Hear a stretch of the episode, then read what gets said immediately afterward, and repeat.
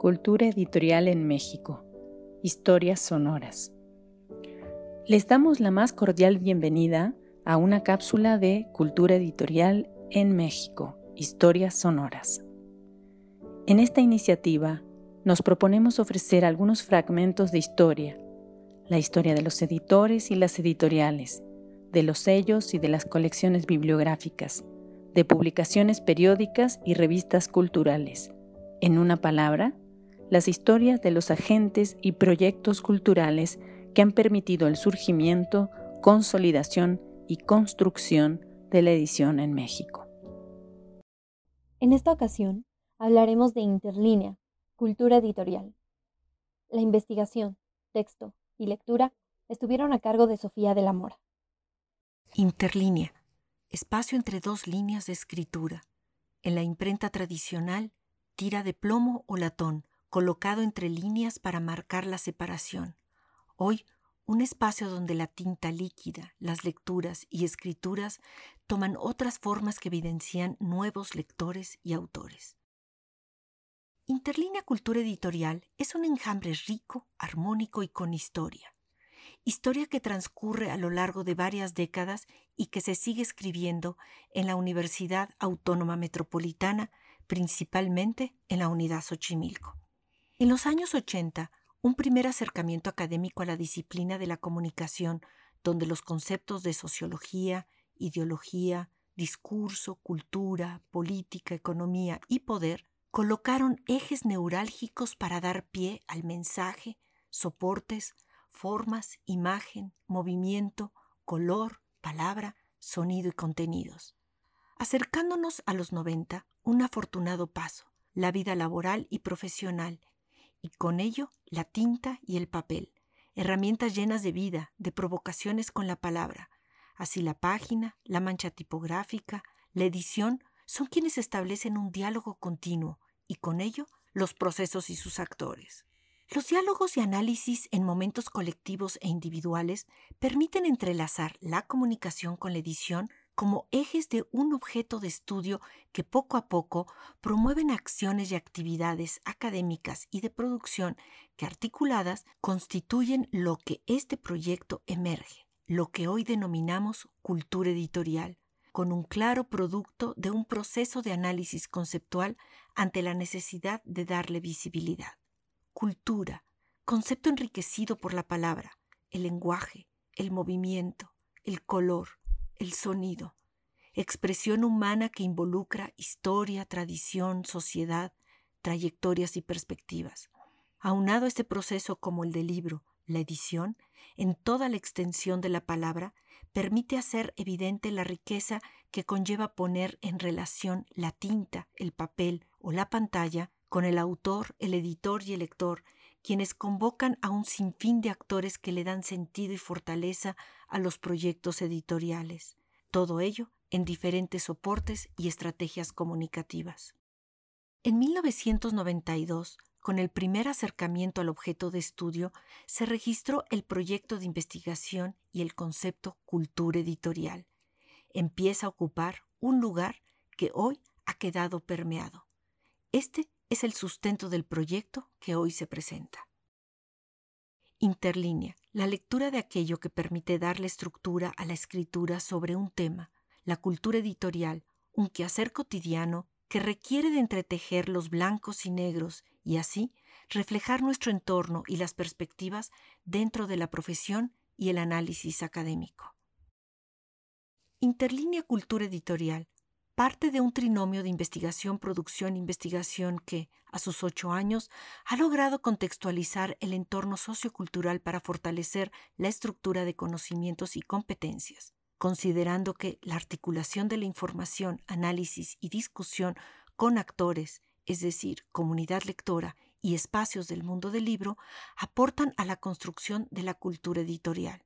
El proceso de exploración en la década de los 90 hizo evidente la falta de documentos, registros y publicaciones sobre los procesos, los actores y el impacto, es decir, la ausencia de cultura editorial, sobre todo en nuestro país e idioma, mostrando el lugar que ocupaba como disciplina mismo que se ha ido transformando con el paso del tiempo. Sabemos que el proyecto editorial se define por las actividades y personajes que desarrollan funciones específicas, el que escribe el texto, el que lo produce, el que lo distribuye. La reunión de los elementos que conforman el ecosistema de creación, producción, distribución engloba el quehacer editorial. Definir cada uno de ellos y sus objetivos, métodos y limitaciones permite comprender la situación histórica de la cultura editorial, las piezas y sus conexiones, así como las oportunidades que se presentaban, hizo evidente la necesidad de impulsar la difusión y promoción de la actividad editorial y sus actores desde la universidad hacia una comunidad lectora. Este abarcaría temáticas como definir a los actores, procesos de libro y quehacer editorial a través de sus diferentes espacios de acción, así como el marco histórico, social, educativo, cultural, político, económico e institucional. La creación de un espacio comunicativo de diálogo, como es la radio, y posteriormente una estructura con recursos multimedia, ha permitido incorporar diálogos, opiniones, perspectivas e historias de vida de esos actores y crear un sistema de piezas articuladas con el paso del tiempo. El proyecto radiofónico nace motivado por la apertura de WAM Radio. Su crecimiento y consolidación está unado al impulso de factores tanto académicos como profesionales. Se identifica una gran diversidad de actores, no solo por su disciplina y especialidad, sino por su visión, experiencia, trayectoria, cultura, lugar de residencia e idioma. Esto favorece al radioescucha, amplía su visión y perspectivas, y a su vez son registros documentales para un tema en proceso de investigación. El proyecto radiofónico ha convocado a colaboradores editorialistas y reseñistas de diferentes espacios académicos y profesionales que han enriquecido el análisis y la reflexión de cada emisión. El sitio web con el que hoy se cuenta busca ser de referencia para el medio tanto académico como profesional, donde, además de los podcasts de los programas y perfiles de los entrevistados, se ofrece información temática, definición de términos y conceptos en un glosario basado en referentes bibliográficos documentales, con un sistema de metadatos. Asimismo, este ofrecerá información y vínculos con espacios propios del libro y la lectura, haciendo uso de todo aquello que responda a la visibilidad más allá de nuestras fronteras. Es importante señalar que se están desarrollando productos con recursos multimedia como lo podemos observar en el recién creado canal YouTube. El encuentro con los actores y los procesos ha sido fundamental. Es en las personas, en los lectores, los escritores, los editores, los libreros, los bibliotecarios, entre muchos otros, que este proyecto tiene sentido.